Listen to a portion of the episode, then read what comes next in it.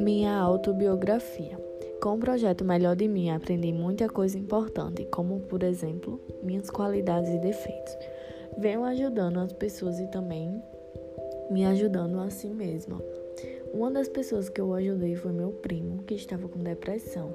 Ajudei com conselhos, com abraço e carinho. Me senti muito feliz por ter ajudado e me senti mais feliz ainda por ter ajudado a ele sair dessa situação.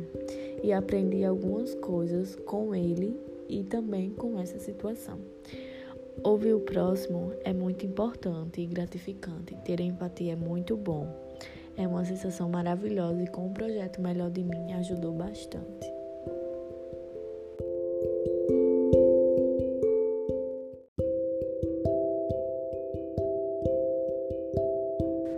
Oi, gente, meu nome é Alice Roberta, sou aluna do nono A e hoje eu vim falar sobre a lei da mamografia. Eu entendi que a lei 11664 de 2008 começa a vigorar a partir da data 29 do 4 em todo o Brasil.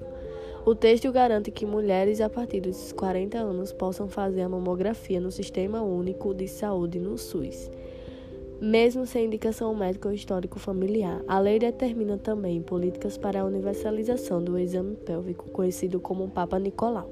As duas doenças que são câncer de mama e de colo do útero, causado pela infecção pelo papiloma vírus humano, que, que é HPV, são listadas entre as maiores causadoras de óbito de mulheres no Brasil.